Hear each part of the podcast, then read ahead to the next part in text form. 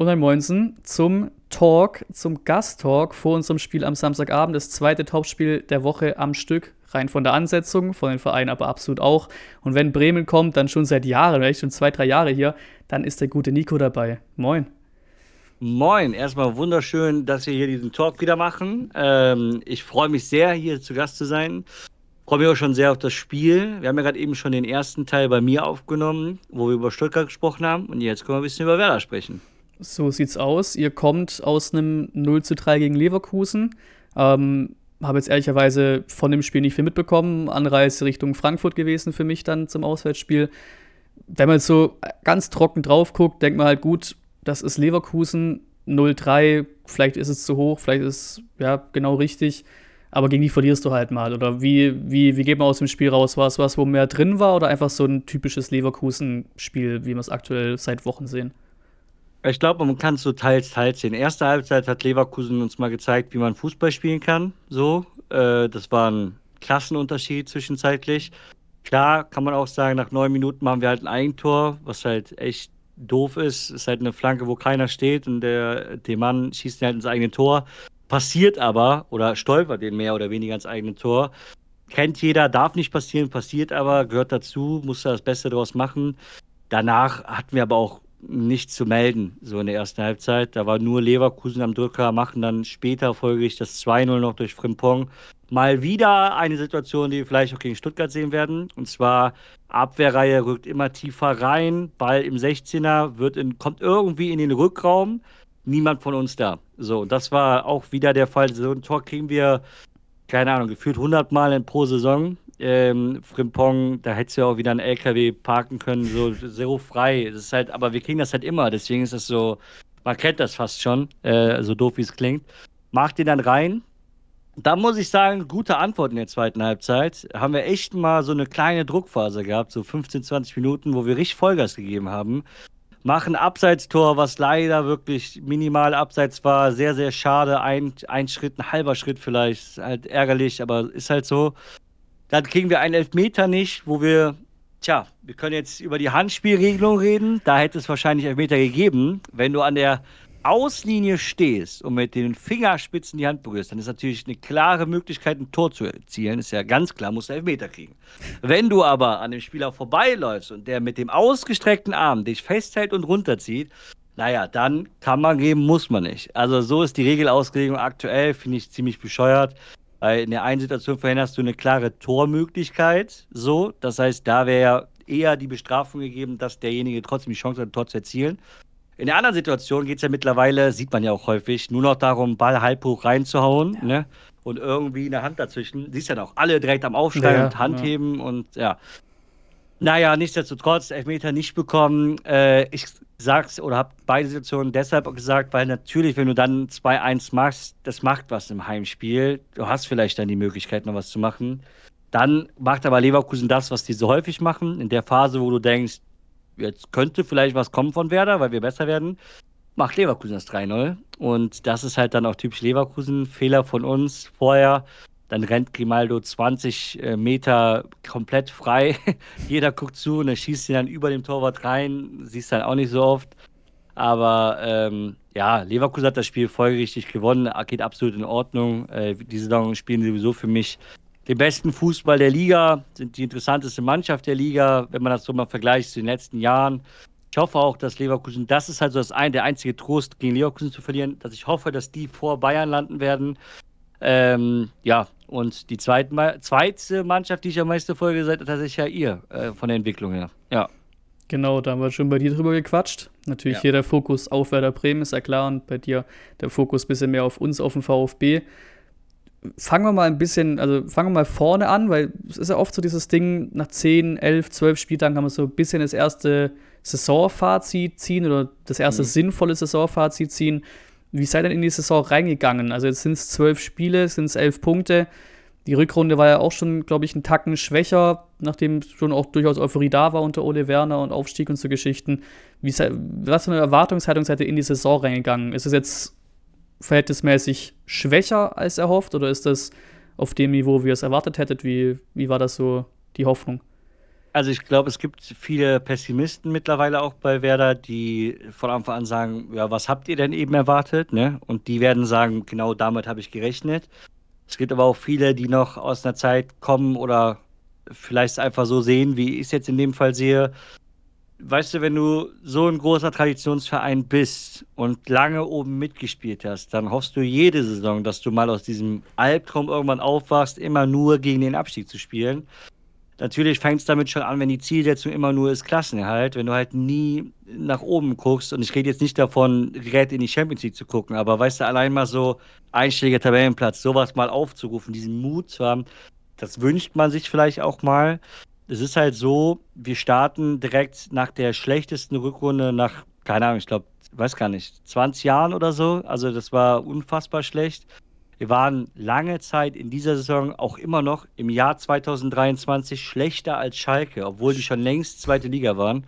Also es war halt sehr aussagekräftig. Starten mit einem Pokalspiel, was du mega bescheuert verlierst gegen Viktoria Köln. Völlig verdient verlierst, muss man sagen. Für die Viktoria ganz stark gewesen. Aber ist natürlich ein Dämpfer, direkt aus dem Pokal rauszufliegen. Dann verlierst du 4-0 gegen Bayern, wo du halt sagst, sind die Bayern, erster Spieltag aber da hast du halt wirklich nichts anderes erwartet. So, es ist okay. Dann verlierst du gegen Freiburg 1-0, wo du aber dann sagst, erstmal, wenn du das 1-0 gegen Freiburg, ja, vielleicht.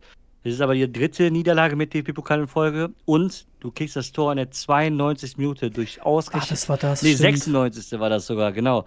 96. Minute ausgerechnet durch Philipp, stimmt. den du mal wieder, was habe ich gerade noch gesagt? Rückraum vollkommen frei lässt. Die Flanke kommt in den Rückraum. Philipp völlig frei schießt Volley den Ball rein ins Netz. Darf niemals so zum Abschluss kommen. So, also die Flanke darf schon nicht kommen, aber der darf niemals so zum Abschluss kommen.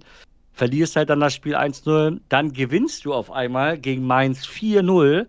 Da wusste man aber halt auch noch nicht, dass Mainz so in diesem Negativstrudel ist. Denkst dir erstmal, boah, was könnte jetzt gehen? Und gib ihm ja, und dann kommt der Dämpfer. Äh, nach dem 4-0 gegen Mainz spielst du gegen Heidenheim, verlierst 4-2 durch Ex-Bremer, Jan-Niklas Beste und Erdinci. Tat richtig weh. Dann gewinnst du wieder gegen Köln, wo du dann wieder sagst, ey, vielleicht geht ja jetzt doch wieder was, ne? Weil 2-1 gegen Köln gewonnen. So, jetzt wieder. Köln, Mainz sind halt die schlechtesten Mannschaften in der Liga, ne? Da kommt Darmstadt, wo du dann denkst, okay, dann wenigstens bei dem Aufsteiger und wir wiederholen, Heidenheim wieder 4-2 verloren. So. Und das sind halt diese Dinger gewesen, das zieht sich dann durch. Ne? Dann verlierst du 3-2 gegen Hoffenheim. Und dann kam so ein bisschen die Wende. Du hast 1-0 gegen Dortmund verloren in dem Spiel, wo du deutlich besser aussahst. Also defensiv stabiler, hast besser gewirkt, ähm, war einfach sowas, was dir ein bisschen Hoffnung gegeben hat. Und das hat sich dann auch ausgezahlt. 2-0 gegen Union gewonnen, 2-2 gegen Wolfsburg, 2-2 gegen Frankfurt. Also, wo du vor dem Spiel die beiden Punkte genommen hättest. Problem ist halt, wenn du 2-0 führst und dann 2-2 spielst, dann hast du es trotzdem im Kopf. Ne? Und bei Wolfsburg auch, du hast bei beiden Spielen eigentlich das Gefühl, man hätte da auch drei Punkte holen können. Und wenn du gegen Heidenheim und Darmstadt vorher die Punkte verlierst, dann sind das natürlich Punkte, die dir jetzt fehlen, die du in so einem Spiel dann mal zurückholen kannst. Wenn nicht da, wo denn dann? Jetzt verlierst du gegen Leverkusen ähm, und auf einmal stehst du halt blöd da, ne? Zwölf Spieltage gespielt, elf Punkte, negativ, also weniger Punkte als Spiele. Was heißt das im Normalfall? Letzten vier Plätze. Im Normalfall immer. Das Einzige, was uns gerade davon abhält, ist, dass andere Mannschaften noch schlechter sind. Nicht wegen Eigenleistung. Das sind, glaube ich, echt auch, was an dich als Fan so nervt. Meine, bei uns lief es ja flüssig bisher. Wir hatten diese eine mhm. Phase, wo natürlich auch manche wieder, wir kennen es ja auch, ne, beide Fans von Traditionsvereinen, da ist auch ein bisschen mehr Emotionen noch drin und ein bisschen vor, voreilige Schlüsse manchmal drin. Wir hatten auch diese große Phase Hoffenheim verloren, recht unverdient, in Heidenheim verloren, das war wieder dann recht verdient. Und da sofort der Aufschrei, boah, wie kannst du bei Heidenheim verlieren? Jetzt, jetzt endlich wieder, jetzt wird mal einge, einge, eingeordnet in der Liga und so Geschichten. Ich glaube, das ist halt gerade was für, für Fans auch, auch gerade im Sinne von Klassenerhalt als Hauptziel, was ja bei uns auch immer noch so ausgerufen ist das solltest du halt nicht gegen Aufsteiger verlieren. So ja. in, in Heidenheim gegen Darmstadt ist ja auch Spiel, die einfach als Fan dann wahrscheinlich auch ein bisschen hängen bleiben. Die anderen kriselnden Clubs dann mitgenommen, das auch das Spiel dann gewinnen musst, die wichtig sind. Ne? Union, Mainz, Köln, die Geschichten, das ist natürlich auch wichtig dann, da die Punkte zu holen. Wenn man, das, wenn man sie da auch noch liegen lässt, dann wird es wahrscheinlich echt, echt schwierig. Jetzt ein Punkt gleich mit Heidenheim. Das, ja, würdest du sagen, da ist dann, da ist eigentlich schon grundsätzlich mehr drin? Auch rein, rein vom Kader her, sollte da mehr gehen oder ist es wirklich, sag ich mal, Platz 11 oder so Saisonziel oder das höchste der Gefühle, gerade auch nach dem Füllkrug-Abgang, wie, wie ihr das aufgefangen habt? Ja, die Sache ist halt, wir haben halt wirklich nur Füllkrug verloren. Das ist halt so mal dieses, ne, dieses Ding dann. Der Rest des Startelf ist geblieben. Man hat sich ja sonst auch eher verstärkt noch. Ähm, dem Mann jetzt neuer Startspieler geworden, jung, verdrängter von der Linksverteidigerposition. Zennelinen holst du einen Sechser, der halt leider nicht spielt, aber eigentlich gut ist. Warum er jetzt nicht spielt, ist jetzt ein anderes Thema. Boré, äh, geliehen, an sich auch Stammspieler, auch ein guter Mann. Äh, hast dann noch Leihrückkehrer wie Woltemade, bester Spieler in der dritten Liga letzte Saison gewesen. Justin Jinma, der extrem aufräumt. Äh, ja, du hast natürlich schon auch so ein paar Hoffnungsträger da. Ähm, aber es ist halt so, also ich sehe prinzipiell drei Mannschaften auf jeden Fall kadermäßig erstmal schlechter als wir. Das ist vor allen Dingen allen voran Heidenheim und auch Darmstadt. Gut, das ähm, kann, man, kann man sich vielleicht auch denken. Aber ich finde, das muss man auch sagen, weil, wie gesagt, das, wenn wir immer darüber reden, ja, was hast du für finanzielle Mittel, was ist hier los, was ist da los, ja, dann gehört halt das auch zur Wahrheit auch Bochum sich unter uns. Ähm, das sind halt für mich drei Vereine, die du rein vom Kader her auf jeden Fall mal hinter dir lassen kannst. Und wenn man jetzt Köln anguckt, muss ich sagen, da sind wir sehr ähnlich. So, also wenn dann wären wir da sogar vielleicht eher leicht vorne. Wenn man jetzt rein nach den Marktwerten guckt, ist Köln natürlich vorne, aber mit 10 Millionen knapp. Und da muss man sagen, die haben auch sieben Spieler mehr als wir. Ne? So, und ähm, das ist halt einfach so ein Ding, wo du dann sagst, ja, willst du, womit willst du dich dann vergleichen? Ne? Ähm, ja, wie gesagt, es sind für mich auf jeden Fall vier Kandidaten, wo ich sage, die kannst du kadertechnisch auf jeden Fall hinter dir lassen. Aber, und davon bin ich ja immer ein Freund, von den Leistungen selber. Ich finde, dass du aus diesem Kader mehr rausholen kannst. Und dann ist der Kader auch vergleichbarer mit weiter oben. Wer hätte denn jetzt nach den letzten, bevor die letzten Kader-Updates dann ja auch da waren, auch Stuttgart so weit oben eingeordnet? Ne? Das ist dann auch wieder sowas. Du musst halt mal in so einen richtigen Lauf kommen. Du musst halt auch mal deine Punkte holen, die du vielleicht dann eben sonst nicht holst, um dann eben auch ein bisschen nach oben dich zu orientieren. Und das machen wir halt einfach leider nicht. Deswegen für mich ist die Saison aktuell unter den Erwartungen auf Grundlage, weil wir eben gegen Heinheim Darmstadt auch schon gespielt haben, wir haben jetzt nach zwölf Spieltagen elf Punkte, Punkte durch von 0,9. Damit steigst du im Normalfall ab. So, und das, damit kannst du jetzt gerade nicht zufrieden sein, ist meine Meinung. Ja, und dazu natürlich auch noch Königstransfer, Cater, alle, alle hoch, hoch gehypt, sag ich mal. Natürlich auch ständig ja. verletzt. Ist jetzt gar nicht im Sinne von, also wird auch gar keine einfallen, den du dann holst. Immer die Frage, was ist gerade auf dem Markt. Aber gibt es dann schon leichte Trainer, äh, ja, Abgesänge, sag ich mal? Gibt es da schon welche, die, die, das fordern? Ist es realistisch bei euch irgendwann, dass da, da Gefahr läuft? Weil es wirkt ja so, es passt, Arsch auf Eimer, alles top gewesen, in Rückrunde angesprochen, aktuelle Saison läuft auch nicht so ganz an. Gibt es da schon leichte, leichte Gerüchte oder ist es gar kein Thema, weil eben auch keine Alternative auf dem Markt?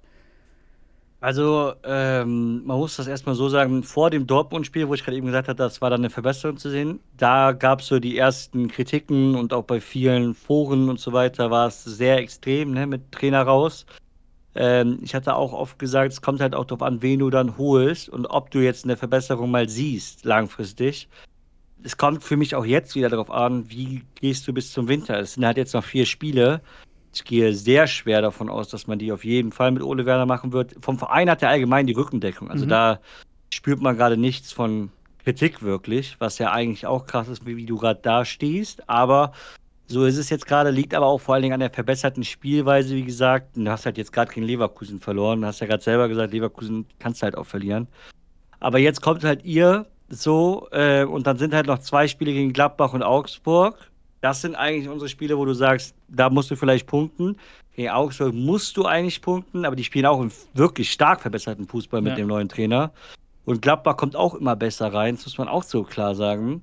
Ähm, ja, und sonst spielen wir halt gegen euch und Leipzig. So, das sind eigentlich zwei Spiele, wo du sagst, wird vielleicht schwer werden und zwei Spiele, wo du sagst, da könnte vielleicht was gehen. Und so kommt es dann eben drauf an. Wenn du jetzt hier gar nichts holst auf einmal oder zwei Punkte holst in vier Spielen, dann ist das natürlich viel zu wenig. Also dann wird mit Sicherheit das auch ein Thema werden im Winter. Kate hat schon angesprochen. das tut halt einfach weh, weißt du, der, der kommt dann rein, zwei Spiele lang. Bei seinen Einwechslungen merkst du sofort, alter, krass, wie ist der am Ball, ne? Und ey, der hat die da alle auseinandergenommen. Da dachte du nur so, was, was der Typ kann, ne? Gegen Köln war das auch. Der, da geht der an zwei Mann vorbei äh, und spielt dann noch so einen No-Look-Pass, wo du so denkst, Junge, Junge, Junge, weißt du, also technisch natürlich der beste Spieler ja. in unserem Kader. Aber halt körperlich, durch die ganzen Verletzungen und so, das merkst du ihm eben auch an. Jetzt gegen Leverkusen war er krank, da konnte er jetzt wirklich nichts für. Also er war eigentlich fit, war auch im Training. Ich war ja letzte Woche noch in Bremen, zwei Tage, also drei Tage war ich in Bremen, zwei Tage habe ich mir ihn angeguckt und da war er auf dem Trainingsplatz. Äh, habe auch da gesagt, technisch, wenn er da am Ball war auf dem Trainingsplatz, verrückt.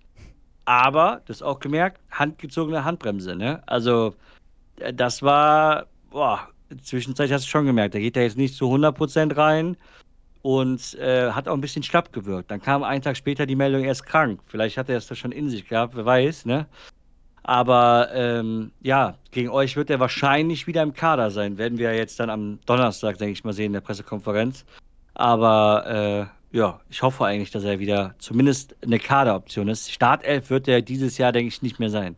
Ja, das ist natürlich auch ein großes Ding, weil der, das, da war ja manche, ich sag mal, auch überrascht, ohne es Werder abzuwerten, dass der zu nee, Werder ist, so ja. für, für, den, für den Schritt.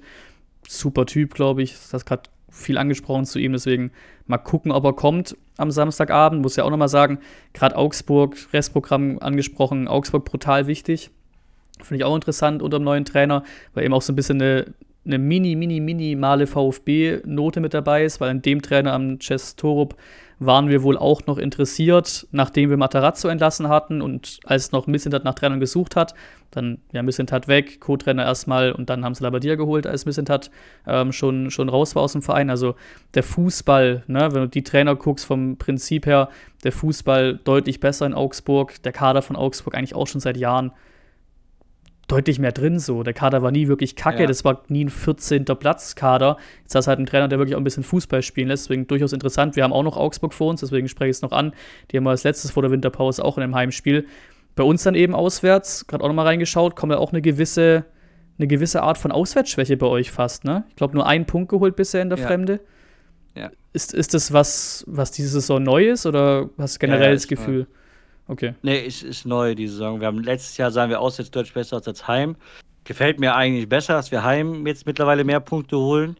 Aber äh, klar, wenn du jetzt halt eben gegen Stuttgart erstmal auswärts spielst, so, dann ist es natürlich was, wo du dann sagst, äh, jetzt kommt das dir vielleicht nicht zugute, ne? Also spielt uns natürlich jetzt nicht unbedingt in die Karten.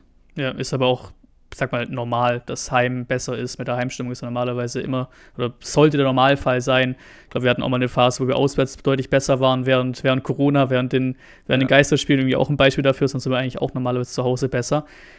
Jetzt natürlich die Frage, was erwartet uns als VfB für den Werder Bremen? Wenn wir am Samstagabend gegen euch spielen. Ich sehe hier gegen Leverkusen Lister Kicker so als 3-3-2-2 mäßig, also durchaus auch vielleicht einen leicht ähnlichen Ansatz, wie, wie wir es auch haben mit Dreierkette, Wingbacks und natürlich vorne auch ordentlich durch, mit, mit Boré und so auch ein bisschen Ekligkeit drin, Technik drin mit Bittencoach Schmid. Was, was erwartet uns ein Bremen in Stuttgart, glaubst du? Also ich glaube, der größte Unterschied erstmal von uns zu euch zu der Kette ist, dass ihr mit einer Doppel-6, mit einer klaren Doppel-6 eigentlich spielt, ja, stimmt, mit Stiller ja. und Karazor. Äh, wir haben halt meist nur einen Sechser, da spielt halt jetzt Stay, ähm, der eigentlich vorher bei uns Achter war, macht das aber auf der Sechs gut, das muss man auch fairerweise so sagen.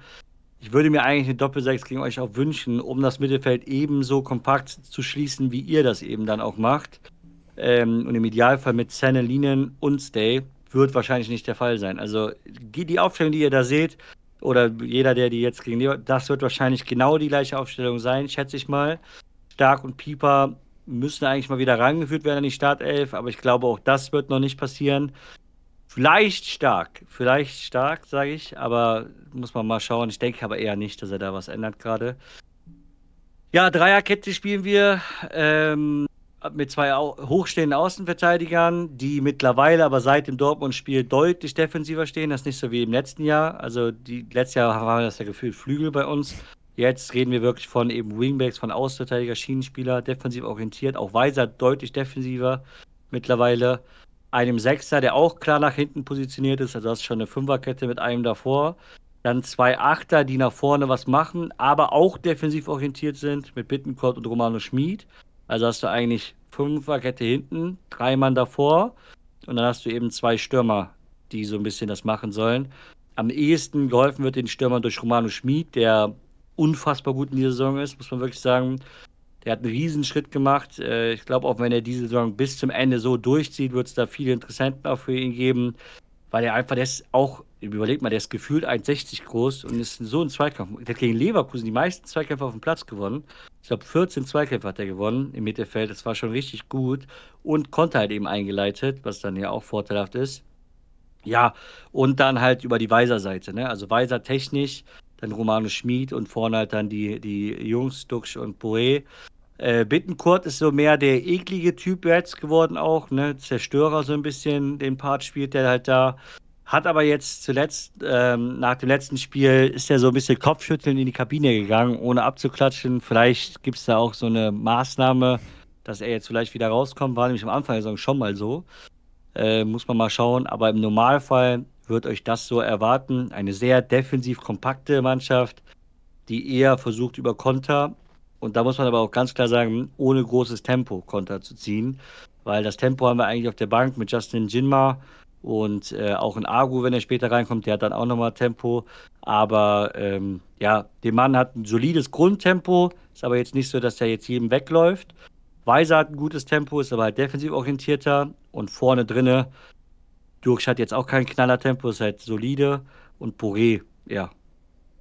Also jetzt nicht irgendwie so als Tempowaffe, wo ja, man ja. jetzt sagt, wenn jetzt Justin Jimmer zum Beispiel reinkommt, würde ich euch sagen, der nimmt euch auf zwei Meter, nimmt euch einen Meter weg. So schnell ist der, ne? Aber ja, denke ich mal, dass wir so erstmal stehen werden. Euch werden wir das Spiel überlassen und dann auf Konter setzen, schätze ich mal. Ja, dann wäre aber ein Jinma wahrscheinlich echt eine Idee, weil ich meine, wir sind da hinten auch, wir stehen da hinten, sage ich mal. Da ist ein Anton, ein Zagadou, jetzt vermutlich dann Roh mit dem, mit dem Ito-Ausfall. Das heißt, wenn uns hinten vielleicht ein bisschen was abfällt, ist es durchaus ein bisschen Tempo. So, auch Mittelstädt, ja der hat natürlich ein bisschen mehr Tempo, muss er ja auch haben auf der Position, aber auch nicht der schnellste der Welt so, aber körperlich auch da, ne? Auch der, ich weiß gar nicht, wie groß das ist, aber weil du gerade Schmied angesprochen hast, auch der ist ja ein bisschen kleiner oder sieht ein bisschen zierlicher aus, sag ich mal. Der, glaube in Frankfurt 24 Zweikämpfe gewonnen, auch die meisten auf dem Platz. Ja, das, das, muss, das muss heutzutage, sage ich mal, gar nicht mehr so viel bedeuten. Also auf jeden Fall auch, auch gute Kämpfer dabei. Wird dann vielleicht ein bisschen zäh werden, wird wahrscheinlich dann auch wichtig werden, wer eben in Führung geht, weil wenn ihr dann in Führung geht, natürlich noch ein bisschen mehr noch ein bisschen mehr verteidigen, ist ja auch logisch so. Wenn die Situation ja. gerade, wie gesagt, wir kommen ja beide aus ähnlichen Situationen, beide große Traditionsvereine, die, die mal höher gedacht haben, beide abgestiegen. Jetzt haben wir gerade mal eine Saison, in der es komplett läuft von vorn bis hinten. Du auf Platz 3 stehst und ist deswegen auch gewisserweise eben noch den Anspruch hast, sage ich mal, zu Hause gegen Bremen dann auch gewinnen zu dürfen. So vorsichtig will ich es mal, mal formulieren. Ich sage auch mit den Wochen danach, Dortmund, Bayern, Leverkusen, eine Woche darauf ja auch direkt dann das Tauschspiel gegen Leverkusen am Sonntag bei uns, dann noch Augsburg vor der, vor der Pause. Also durchaus ein Spiel, wo wir uns doch viel erhoffen, auch viel erwarten, sage ich mal, auch gerade eben auch ein Heimspiel. Wie gehen wir mal Richtung, Richtung Prognose, die habe ich ja bei dir abgeben dürfen, jetzt denn du hier. Wie, wie groß ist deine Hoffnung auf was Zählbares in, in Stuttgart am Samstag? Ja, sage ich ganz ehrlich, also nicht besonders hoch, weil einfach, äh, ich finde, dass ihr unter Höhnes einen ganz anderen Fußball jetzt spielt mittlerweile. Ihr steht vor allen Dingen für den Fußball. Ihr habt da auch eine sehr gute Kontrolle drin mit Karazor so als ekligen Typ, als Zweikämpfer, Stiller, der das Spiel leitet. Vorne drin finde ich Undaf unfassbar gut. Ähm, ich würde eigentlich aus Stuttgarter Sicht gerne dann mal Undaf mit Girassi sehen, gegen uns gerne halt eben nicht. Ähm, Führig äh, mit seinem Tempo wird uns wahrscheinlich auch wehtun. Äh, dann habt ihr halt auch Leute, die dann auch so Zweikämpfe suchen und da auch reingehen, wie mit Leveling oder auch Mio, der kann ja auch mal an ein, zwei Leuten vorbeigehen. Sowas könnte uns wirklich wehtun. Und deswegen, ja, ich weiß auch nicht, also wenn er die Abwehr so setzt, wie jetzt er zuletzt hatte, glaube ich, wird das so ein bisschen der Untergang der Abwehr sein. Weil ein Girassi oder ein Undarf, glaube ich, machen unsere Abwehr da schon ein bisschen platt. Äh, Bonifaz und Würz haben das auch schon Ansätzen gezeigt. Ähm, natürlich nochmal auf einem anderen Niveau, aber äh, wenn jetzt ein Stark zum Beispiel gespielt hat, dem hast du eigentlich den stärksten Stürmer immer zugeordnet. Der war dann so ein Manndecker. Würde ich auch machen bei Stuttgart. Dann an Undorf oder halt an Kirassi ran, dass du die rausnimmst aus dem Spiel. Das kann Stark wirklich richtig gut. Aber ich glaube, dass Werner das halt nicht machen wird. Deswegen Friedel in der Mitte wird, glaube ich, sehr, sehr große Probleme kriegen gegen ähm, Undaf oder auch Girassi. Und auch Velkovic und Jung wird schwierig werden. Jung sehe ich da noch als stärksten Innenverteidiger an. Aber ähm, ich glaube, dass das ein sehr schwieriges Spiel für uns wird. Ich hoffe natürlich, so ein absoluter Hoffnungswunschtipp wären 2-2 unentschieden in Stuttgart. In der aktuellen Form würde ich total nehmen und unterschreiben. Aber ähm, ich vermute leider auch so ein 3-1 in so eine Richtung von euch. Leider. Ja, das glaube ich. Ich sag mal, wie gesagt, wir wollen zu sehr abheben, aber weil es gerade so gut läuft, mhm. gar, nicht, gar nicht so unrealistisch. Hatte ich ja auch bei dir getippt auf ein 3 zu 1. Was wir auf jeden Fall bekommen, ist mal vom Sportlichen abgesehen, wird, glaube ich, ein geiles Spiel. Samstagabend, 18.30 Uhr, ja. Flutlicht, ausverkaufte Hütte. Bremen wird auch den Auswärtsblock wahrscheinlich ausverkauft haben. Da kommt auch, reißt immer auch verdammt viel mit, ist halt Traditionsverein. Deswegen auch in der Hinsicht sehen wir uns in der Rückrunde nochmal natürlich, dann auswärts bei euch. Aber hoffen wir auch da ganz klar auf bessere Zeiten, weil Bremen, Vereine wie Bremen sollen auf jeden Fall drin bleiben. Deswegen hoffentlich bleibt das bei im schlimmsten Fall irgendwie 12, 13, 14. Hauptsache auf jeden Fall in der Liga bleiben. Und danke dir, dass du hier am Start warst. Danke, dass ich hier sein konnte. Hat mir auf jeden Fall wieder viel Spaß gemacht. Wünsche mir mal ein gutes Spiel. Hoffentlich mit einem guten Ausgang für beide. Also sage ich mal 2-2. Könnt ihr ja mit leben mit einem Punkt, sage ich mal. Und für uns wäre es ein Erfolg. Ähm, ja, checkt gerne, wie gesagt, auch den ersten Teil ab, äh, wo wir über Stuttgart gesprochen haben, bei mir auf dem Kanal.